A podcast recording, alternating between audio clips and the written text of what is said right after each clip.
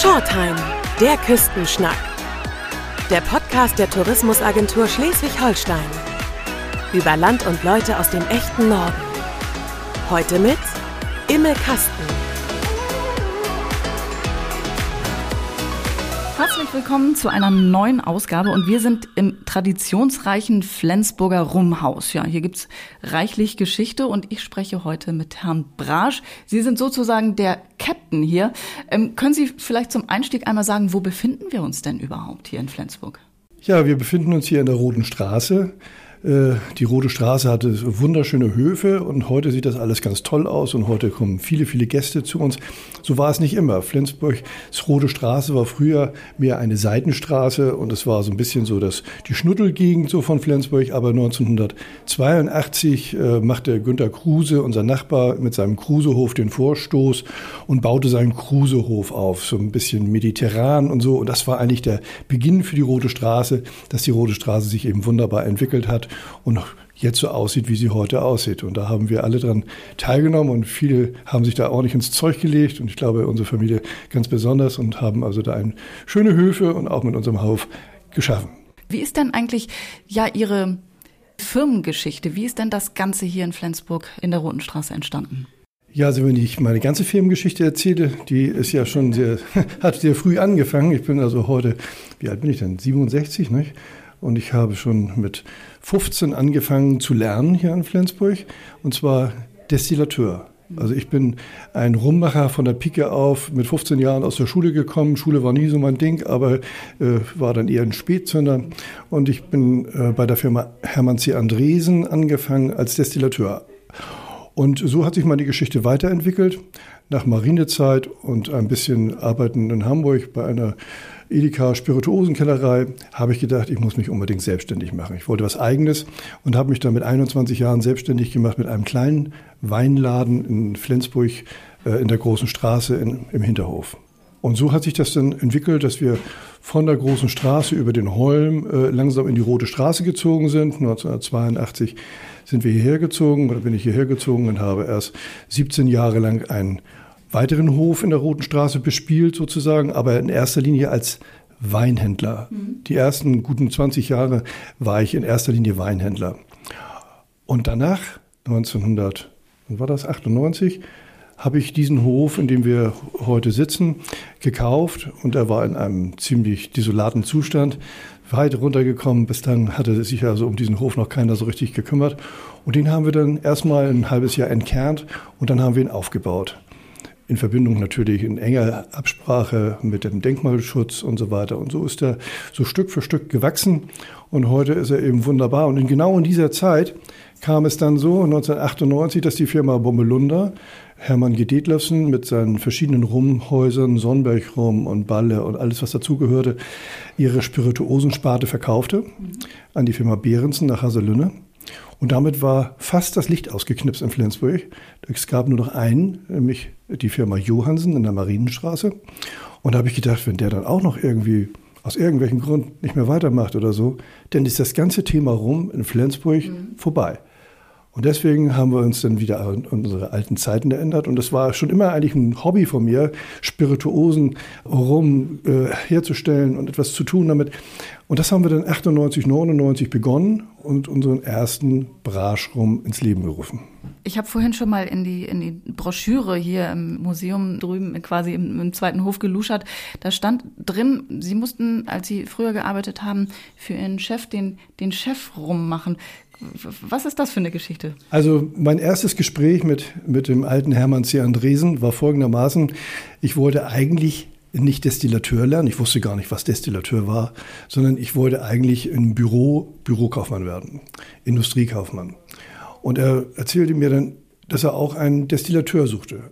Und dann schnackten wir so darüber und er erklärte mir erstmal diesen Beruf. Und als ich dann so hörte, Schnaps machen, äh, rumherstellen, Kräuter destillieren für ein, ein Aquavit und so weiter, das fand ich also natürlich, natürlich unglaublich spannend und sah mich dann auch nicht mehr stets und ständig nur am Schreibtisch sitzen. Und deswegen habe ich gedacht, das ist, finde ich, finde ich, finde ich, eine, ist eine gute Idee. Und dann stellte er mir die große Frage und einen Intelligenztest. Er zeigte mir eine Flasche, da stand Hermann C. Andresen, 831, die Markenspirituose. Und dann sagte der Schnecke mir, Pladütsch, was hält denn hier 831? Und dann überlegte ich kurz und dann sagte ich, das sind Ihre Anfangsbuchstaben. Hermann C. Andresen, 831, das sind die Anfangsbuchstaben im Alphabet. Der Junge ist gut, die stellen wir hin, hätte er dann gesagt. Und schon wurde ich Destillateur. Und dann gab es den Chef rum, immer wenn. Ja, und dann war es so, dass wir natürlich, äh, wie alle Häuser damals, immer einen sehr preiswerten Rum herstellten, weil damals gab es ja noch nicht das, das Wort Geiz ist geil oder so, aber billig willig gab es damals auch schon. Und es musste alles über den Preis verkauft werden. Aber für, für sich selbst wollte man ja lieber auch was Besseres trinken. Und wenn mein Chef etwas für sich benötigte und für sich selbst den Rum mit nach Hause nehmen wollte, dann rief er immer bei uns in der Herstellung an und sagte, Bro, schmuck mich mal Popo den Chef rum. Und dann wusste ich, was er wollte. Nur von den besten, erlesensten Fässern eine Melange, eine, eine besondere Art zusammengestellt, die besonders hochwertig ist. Äh, damals machte man ja in Flensburg auch in erster Linie Rumverschnitt und den kann man ja auch durch Zugeben von hervorragenden, großartig gereiften Rums, immer Mehrzahl von Rum heißt übrigens Rums, besser machen. Und das taten wir dann auch und von solch einem Rum habe ich mir dann auch selbst ein paar Flaschen mit, mit abgefüllt und mit nach Hause genommen, natürlich bezahlt. Äh, und dann wusste ich also, so muss richtiger Rum als Chef rumschmecken. Und das war also dann meine Erinnerung, dass wir, als wir unseren ersten Rum auf den Markt gebracht haben, haben wir den dann in Erinnerung an meinen damaligen Chef Chefrum genannt. Herrlich. Schön. Nach alten Flensburger Chefrezept stand da drauf. Jede Flasche habe ich einzeln unterschrieben. Oh. Das war schon Und? zu der Zeit nur 2000 um, um herum 1999, mhm. 2000. Da war ich auch Präsident der Industrie- und Handelskammer und hatte immer auf dem Weg nach Kiel da musste ich ja häufig zur Kammer nach Kiel fahren, hatte ich immer Zeit nebenbei und habe ich meine Etiketten unterschrieben im Auto. Aber mittlerweile ist es so viel geworden, dass wir das also nicht ah, mehr schade, selbst unterschreiben. Schade, aber es gibt den noch. Ja, natürlich. Jetzt haben wir im Prinzip Ihre Geschichte, wie Ihre Familie, wie Sie zum Rum gekommen sind. Ähm, wie ist denn Flensburg zum Rum gekommen? Das ist ja, das hat ja lange, lange, lange Tradition. Ja, wie kam der Rum nach Flensburg? Ja, Flensburg ist eine alte Seefahrerstadt. Flensburg äh, gehörte lange Zeit zu Dänemark und Flensburg hatte in zeitweise sogar mehr Schiffe als Kopenhagen und die drittgrößte Stadt war ja Altona, also Flensburg, Kopenhagen, Altona, so war die Reihenfolge der Schiffstonnage. Und wir haben 1455 angeblich das erste Schiff äh, ausgebracht über den Atlantik zum, zu den, äh, zu den dänisch-westindischen Inseln, um dort Zucker zu holen. Und das ist das erste Flensburger Schiff, was also dorthin gesegelt ist, die Neptunus. Ob das stimmt oder nicht, das kann man aus heutiger Sicht natürlich nicht mehr so sagen. Äh, schon von 1660 ungefähr fuhren die Schiffe auch aus Kopenhagen dorthin. Das war eine Sache, die dem dänischen König unterstellt war. Und der äh, hatte ja auch diesen sogenannten Dreieckshandel mehr oder weniger erfunden. Und ich sage mal, die Flensburger rühmen sich ja immer damit, dass sie also im Sklavenhandel nichts zu tun hatten. Aber das lag in erster Linie daran, dass wir keine Genehmigung hatten, äh, an diesem sogenannten mhm. Dreieckshandel teilzunehmen, sondern wir waren also dafür da, Waren des täglichen Bedarfs und äh, Dinge zum Anziehen und weiß der Teufel, alles Mögliche, nach in die Karibik zu fahren, ja. nach St. Thomas, später St. Jan und dann St. Croix äh, und dann hinterher Zucker mit zurückzufahren. Das war also unser Job hier in Flensburg. Äh, und ob es denn also auch mal irgendwo eine Sklavenfahrt gegeben hat, war, ist, ist unwahrscheinlich, aber kann natürlich auch sein. Wir wollen uns da nicht reinwaschen. Ich weiß nur eins, hätte es damals die Genehmigung gegeben, dann hätten die Flensburger sicherlich auch mitgemacht. Das war, das war damals leider Gottes so üblich. Äh, und man, man kann das also nur aus heutiger Sicht sehen und das natürlich schrecklich finden. Das ist auch, auch keine Frage, aber es war eben so, wie es war. Also es ging im Prinzip um Zucker, beziehungsweise der Zucker, Zuckerrohr kam hierher und dann ist. Nee, es gab hier zu der Zeit ja noch keinen Zucker aus Rüben. Ja. Das ist erst so 1780, so in, in, in der, und dann später um 1810, 20, 30 war es dann so weit, dass man also auch hier Zuckerrüben anbauen konnte. Zuckerrohr wuchs hier oben überhaupt nicht. Dafür muss es warm sein.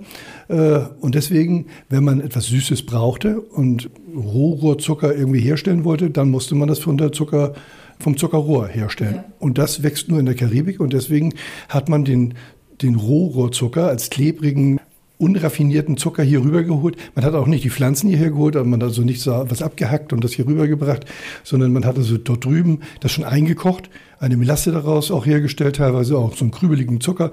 Und den hat man hierher gebracht und hier in den verschiedenen Raffinerien, die es also in Kopenhagen, in Flensburg gegeben hat, dann weiterverarbeitet, um dann Zucker herzustellen und dann auch später ähm, daraus Candies zu machen und so weiter. Mit dem Rum kam das erst später. Also erst der Zucker und dann hat, kam man auf die Idee, auch Mensch, rum gibt's auch, den wollen wir auch. Ja, kann man so sagen. Also früher ging es deswegen in erster Linie um Zucker, weil es Zucker hier nicht gab. Aber Schnaps hatten wir hier schon reichlich. Man durfte in der damaligen Zeit, wenn man genügend Getreide in der, in der Stadt hatte, durfte man restliches Getreide als Alkohol brennen, also einmeischen und so weiter. Und dann konnte man ein Korn herstellen.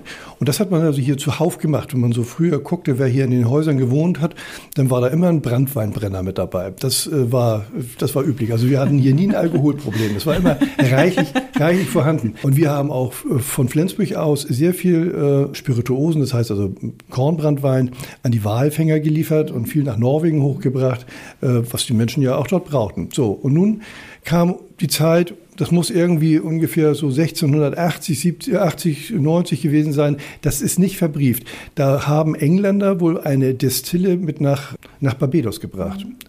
Und dort wohl den ersten Rum hergestellt. Aber das ist nicht, das ist nicht hundertprozentig sicher, aber diese, die Geschichte sagt es einfach so. Und das hat man natürlich dann auch woanders mal ausprobiert. Denn bei der Herstellung von diesem Rohrohrzucker laufen Säfte beim, beim Herstellen aus diesem, was wird ja gekocht, links und rechts so aus den, aus den Tonnen heraus. Und wenn man das dann destilliert, dann hat man schon praktisch so eine Art Rohrum erzeugt. Mhm. Und das hat man dann also ausprobiert und die ersten Fässer sind dann also auch mit an Bord gekommen und äh, die Meere sind ja alle miteinander verbunden. Das heißt also äh, auf dem Seeweg hat es dann Tauschprozesse gegeben. Der eine hatte dann Walfett und Walöl an Bord und hat ein Fass mit Öl, Walöl oder mit oder Robbenfelle oder so getauscht mit jemandem, der Rum hatte. Und so hat sich das dann rumgesprochen, dass Rum eigentlich ein schönes Getränk ist, um an Bord Rum zu trinken, weil wenn man einen Rum heiß macht, und ein bisschen Zucker und Wasser dazu macht, dann hat man einen Grog. Und dieser Grog wärmt die Seele und den Leib. Und damit kann man also viel mehr anfangen, als wenn man einen Korn warm macht. Der, der schmeckt alkoholisch, aber hat nicht dieses schöne Aroma. Und deswegen ist diese Spirituose eine echte Seemannsspirituose geworden und hat sich also auf, dem, auf den Weltmeeren verbreitet. Und so ist dann auch mehr und mehr Rum nach Flensburg gekommen. Und die Flensburger haben das dann genommen und haben dann gedacht, naja, der Rum, wenn er schon so teuer hier ankommt, kann man ja auch mal einen Schluck Korn dazu geben. Und so ist dann der Rum-Verschnitt entstanden.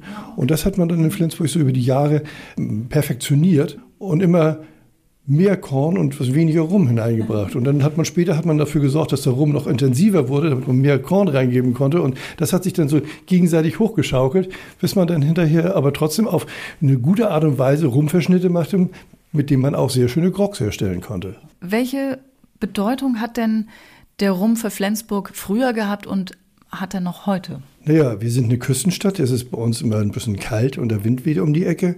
Und äh, wenn man bedenkt, was soll man sonst trinken? Bier konnte man trinken, man konnte Rum, Grog trinken. Ein Korn konnte man mal so kurz wegschlucken, aber der Grog war eigentlich so das Getränk, was man in Flensburg abends getrunken hat. Wenn man so in der Kneipe saß oder, also meine Familie, von denen ich dieses Haus gekauft habe, dass, wenn sie mir erzählt hat, was ihre Großeltern hier getrunken haben, das war immer Grog. Und ich habe gesagt, im Sommer Grog im Garten und im Winter mehr Grog im Garten. Also nicht im Garten, sondern drin. Aber also im Sommer wenig und im, im Winter mehr Grog. Ne? Ach, im Sommer auch tatsächlich? Ja, ja, hat das, das, so wie man in, in Ostfriesland auch Tee trinkt nee. den ganzen Tag lang. Hat man hier sehr, also nicht den ganzen Tag lang, aber sehr viel Grog getrunken. Das war ja. also ganz typisch. Und es lag auch daran, Wein war in der damaligen Zeit ja noch nicht so richtig mhm. ein Thema. Und Bier hat auch nicht damals so gut geschmeckt, wie es heute schmeckt. Und Grog war einfach immer eine schöne, ein schönes Getränk für abends. Das heißt, hat sich das so ein bisschen gewandelt, dass man sagt, so, ja, die Bedeutung des Rums oder beziehungsweise des Grogs, die ist so ein bisschen verloren gegangen oder ist das noch so bei, ja, bei, also ich kenne das von zu Hause, dass so bei besonderen Anlässen, ne, dann gibt's mal einen Grog. Aber dieses typische, es gehört dazu, die Bedeutung ist vielleicht ein bisschen verloren gegangen? Da haben Sie recht, ja. Das ist, es ist weniger geworden. Mhm. Ich glaube, das steigt momentan wieder. Das Interesse an Rum ist ja sowieso in den vergangenen Jahren sehr stark gestiegen, aber weniger an den klassischen Jamaika-Rum, aus dem man den, den Grog ja meistens macht, sondern Rum ist ja unendlich vielfältig und ist ja äh, ja mindestens so interessant wie Whisky, wenn nicht viel interessanter. Und äh, ich finde sowieso viel interessanter. Und es gibt ja sehr, sehr viele Länder, die also unterschiedliche Inseln, Länder, die also verschiedensten Rum herstellen. Und Rum ist die meistgetrunkene Spirituose der Welt. Das wissen die meisten Länder auch nicht. Also es wird sehr, sehr viel auf dieser Welt Rum getrunken. Und im Norden war ja die Hochburg für Grog, ist es sicherlich über die Jahre oder auch die Generation so ein bisschen verloren gegangen. Aber ich glaube, das ist jetzt momentan, bei uns steigt das auf jeden Fall deutlich, die Nachfrage an Grog. Ne? Und auch die Frage nach Gläsern zum Beispiel. Es gibt keine Glashütte mehr, die, die Groggläser produziert. Ach, ich wusste gar wir, nicht, dass es da extra Gläser gibt. Früher gab es jede Menge. Ich kann Ihnen, also jede Rumfirma hatte früher ein eigenes Glas da ja. oben zum Beispiel. Sieht man welche und äh, wir haben auch eine ganze Sammlung hinten an verschiedensten Groggläsern. Äh, und heute gibt es sie nicht. Und das war, waren früher, waren die alle unterschiedlich. Also jede äh, Rumfirma hatte nicht nur ihren eigenen Namen drauf, sondern das Glas war auch unterschiedlich. Kommen wir nochmal zurück zum Handwerk. Wie wird denn Rum eigentlich nun genau hergestellt? Also man pflanzt natürlich erstmal Zuckerrohr. Das Zuckerrohr wächst an die, bis an die sieben Meter hoch ungefähr. Es wächst über das Jahr hinweg. Es braucht ungefähr 15, 16 Monate. Also nicht so wie bei uns, dass wir so einen 12-Monats-Rhythmus haben. Und das wird dann gekappt, ziemlich weit unten, weil der, meist, der höchste Zuckergehalt unten in der Pflanze aussetzt. Dann wird es ausgepresst. Früher hat man also Walzen gehabt, die wurden also erst von Tieren angetrieben, dann wurden sie von Windmühlen angetrieben, dann wurden sie also von, von, von äh, Dampf angetrieben. Heute macht man das Ganze hydraulisch.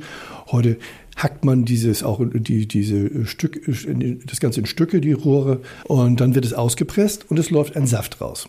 Dieser Saft schmeckt in erster Linie süß.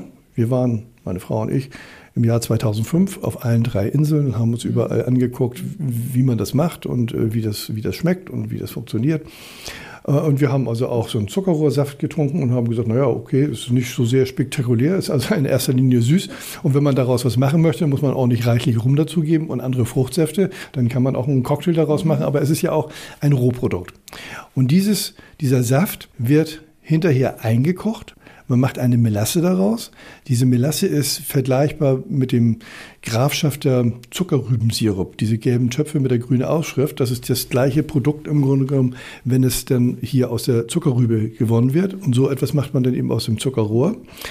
Und das ist auch lagerfähig. Das kann, kann man sich hinstellen und dann kann man sagen, so, das ist so süß, dass es einfach von alleine irgendwie haltbar ist. Und man könnte es auch nach Deutschland oder jetzt äh, über den Atlantik nehmen, aber es würde sich nicht rentieren, weil die Menge die daraus hergestellt wird, also viel zu voluminös ist. Also warten wir, bis man das braucht. Man gibt es in einen großen Tank, einen offenen Tank, gibt wieder Wasser hinzu und Hefe und lässt das Ganze anfangen zu gären. Und wenn so ungefähr äh, so an die 8, 9, 10 Prozent Alkohol entstanden sind, das dauert so ungefähr 5, 6, 7, 8 Tage, je nachdem. Und dafür braucht man ein besonderes Klima.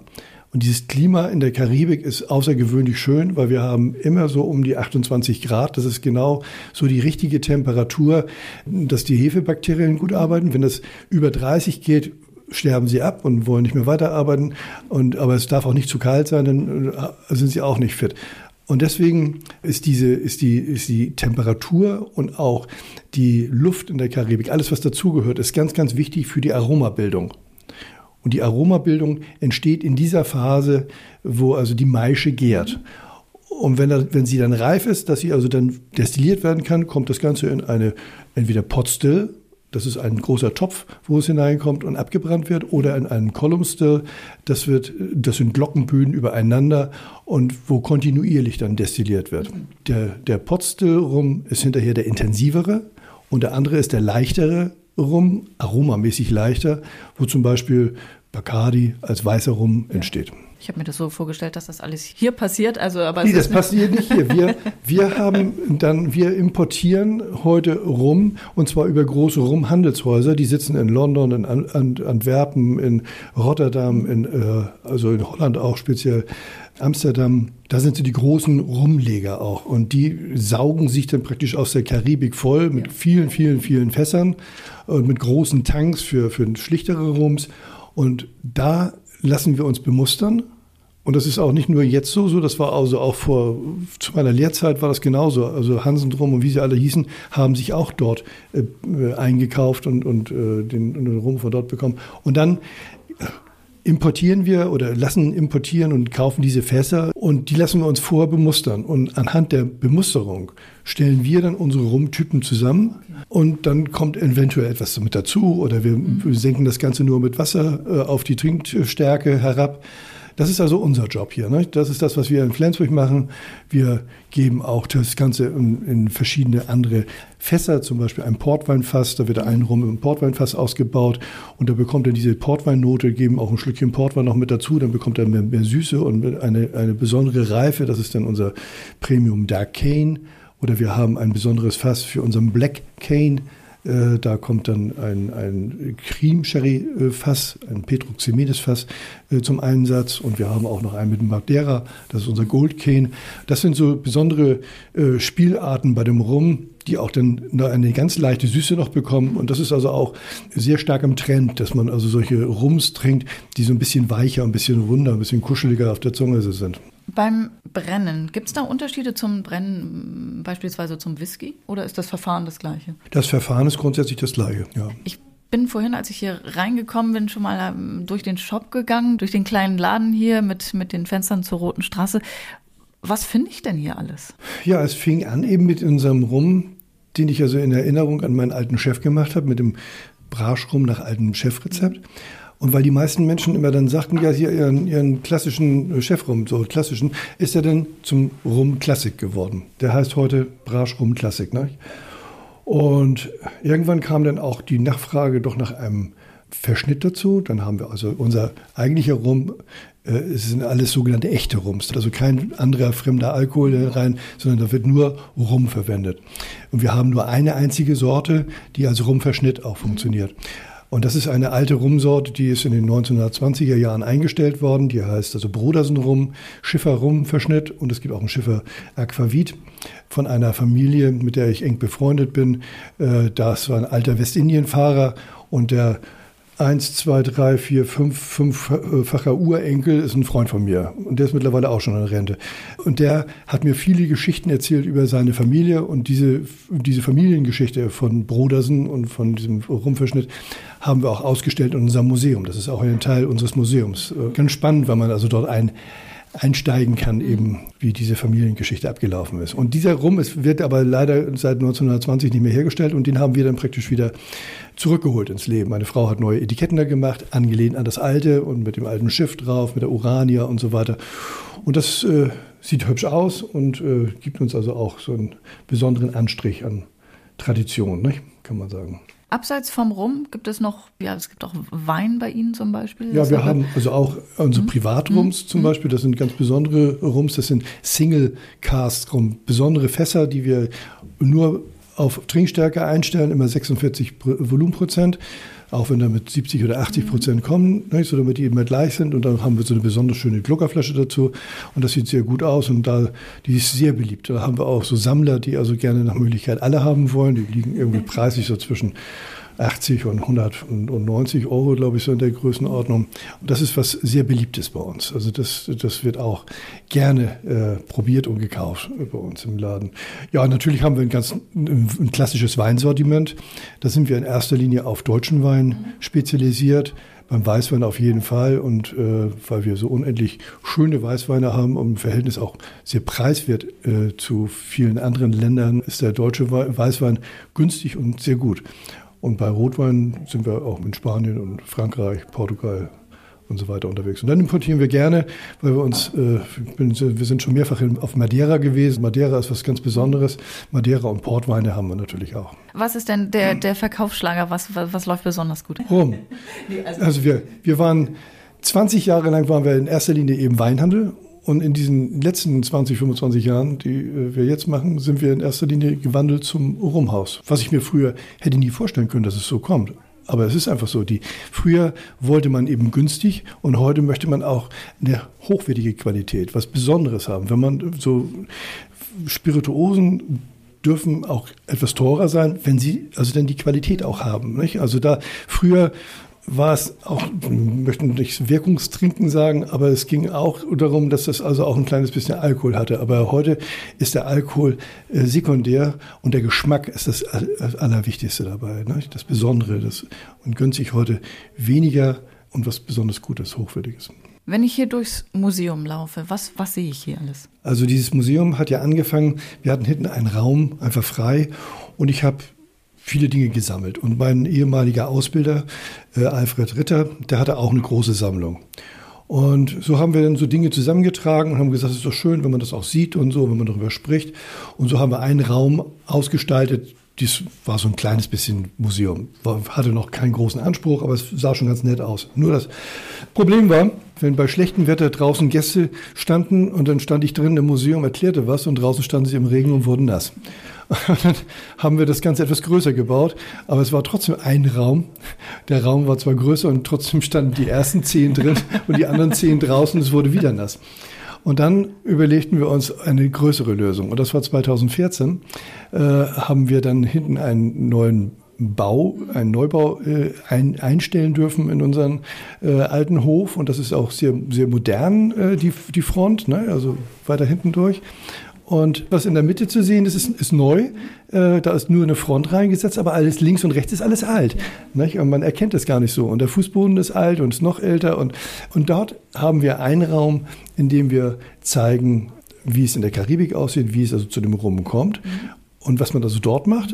Und der linke Teil ist also so aufgebaut, dass man den Flensburger Teil dort sieht. Nicht? Also die Abfüllung des Lagern, äh, Zollbereich, äh, die, die Gegenstände, um zu sehen, wie, wie misst man den Alkohol mit einer Alkoholspindel und so weiter. Das haben wir dann auf der linken Seite. Und das Ganze ist so, dass wir das, um, ich glaube, fünf, sechs Tafeln haben wir, nicht? Äh, dort sieben. Sieben Tafeln, auf denen wir erklären, wie wie man also diesen, den Rum herstellt, über, über Zuckergewinnung, über die Westindienfahrt. Und eine von diesen Tafeln und ein, ein Bereich ist natürlich auch über die Schattenseite. Und man sieht also, welche große äh, Zuckerplantage äh, Familie Schimmelmann also auch dort betrieben hat mit, mit über 1000 Sklaven und so weiter. Und das äh, ist für uns auch mal wichtig, dass man da, darüber spricht in jeglicher Form, wenn unsere Stadtführer an diese große Tafel gehen, die auch draußen im Hof hängt. Über, äh, da wird also schon über dieses ganze Thema gleich vom ersten Augenblick an berichtet, weil das gehört einfach mit dazu. Das wollen wir auch nicht irgendwie schönreden oder schlecht reden. Geschichte ist, wie sie ist und die muss man einfach ehrlich ehrlich so rüberbringen, wie sie ist. Und das versuchen wir in diesem Museum ganz deutlich zu zeigen. Sie haben vorhin schon den, den Grog angesprochen. Ähm, kommen wir nochmal zu, zu, zu anderen echt nordischen Rezepten sozusagen. Ähm, Pharisäer oder tote Tante? Was, was hat es damit auf sich? Also Pharisäer ist mit Kaffee, tote Tante ist mit Kakao. Das ist erstmal vom, vom Groben her. Ja. Tote Tante klingt ja immer so traurig, deswegen haben wir unsere tote Tante Heise Erna genannt, weil meine, meine Tante, meine Tante, meine Lieblingstante war Tante Erna und sie ist tot, mhm. leider äh, vor vielen Jahren schon gestorben. Und deswegen heißt bei uns die tote Tante heiße Erna. Ja. Können Sie einmal erklären, woher die, woher die Namen kommen? Wie, wie setzt sich das, wenn man das äh, so sagen darf, geschichtlich zusammen? Also wo tote, tote Tante herkommt, kann ich nicht sagen. Mhm. Äh, es gibt ja auch noch diesen weiteren Begriff Lumumba. Ja. Lumumba ist natürlich aufgrund seiner, seiner Farbe braun, aber das ist ja eigentlich ein, ein Widerstandskämpfer gewesen, der also ziemlich hässlich umgebracht wurde und das äh, an, an, dem Namen klebt sehr, sehr hässliches Blut und das ist äh, für mich also unmöglich, ein, eine tote Tante Lumumba zu nennen. Deshalb, äh, das stammt aus einer Zeit, das geht, geht also aus heutiger Sicht gar nicht mehr. Und beim Pharisäer ist es ja so, der Pharisäer kommt nicht unbedingt aus Flensburg, sondern das wird ja äh, Nordstrand zugeschrieben.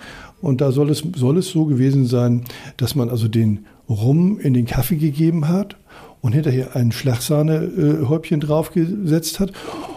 Und als der Pastor dann auch um die Ecke kam und davon auch einen Schluck getrunken hat, hat er gesagt, oh, oh, ihr Pharisäer. so, so die Geschichte zum Pharisäer. Ob das alles so stimmt, weiß ich nicht. Wichtig ist ja, dass wenn man einen Rum in ein solches Getränk hineingibt, dass es hinterher lecker schmeckt. Ja. Das ist großartig. Und ich weiß nicht, wir, wir sitzen also gerne so am Wochenende, wenn wir einen schönen Spaziergang gemacht haben, äh, in unserem Sommerhaus hinterher am, am, am Ofen und machen uns dann so einen schönen, entweder Pharisäer ja. oder eben eine heiße Erna. äh, schön mit Schlagsahne.